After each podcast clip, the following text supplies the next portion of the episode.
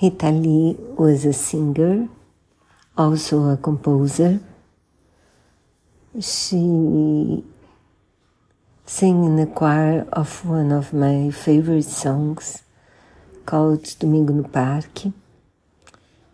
She composed many songs very famous in Brazil.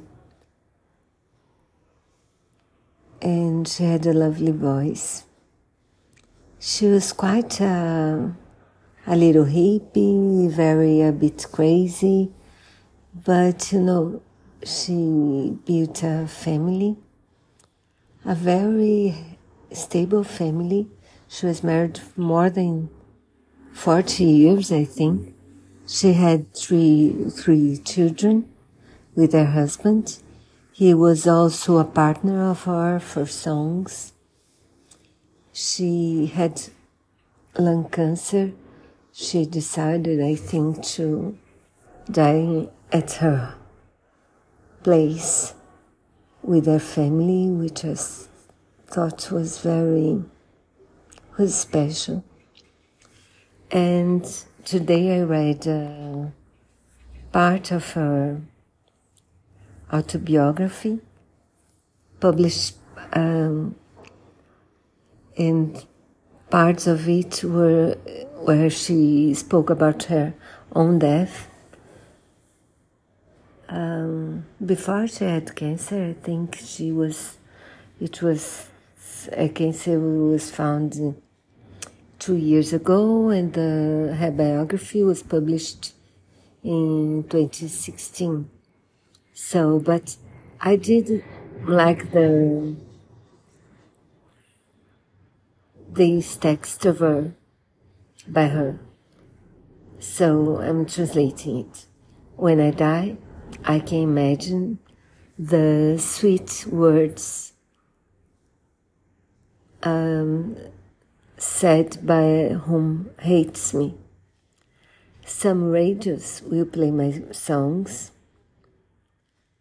Colleagues will say that I will be missed in the world of music.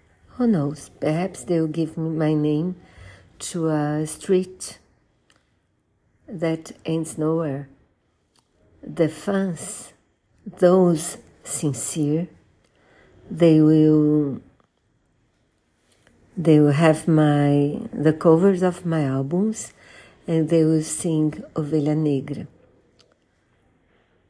That's where she says that she was the black sheep of her family. The TVs probably will have already a summary of my of my life to exhibit in the TV news of the day and some magazines will publish will publish something as well. Um, at the internet, they will say, "Well, I thought that she would, that the old lady was already dead.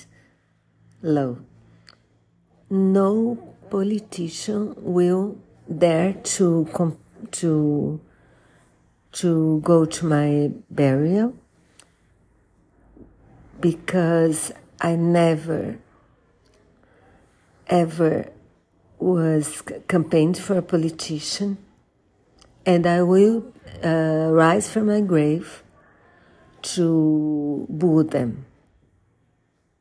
While this happens, I will be in heaven playing harp and singing to God. Thank you, Lord. Finally sedated. Hip Italy. The last uh, phrase was in English because she, I think her, her father was American or something, so, or English. Anyway, hip Italy.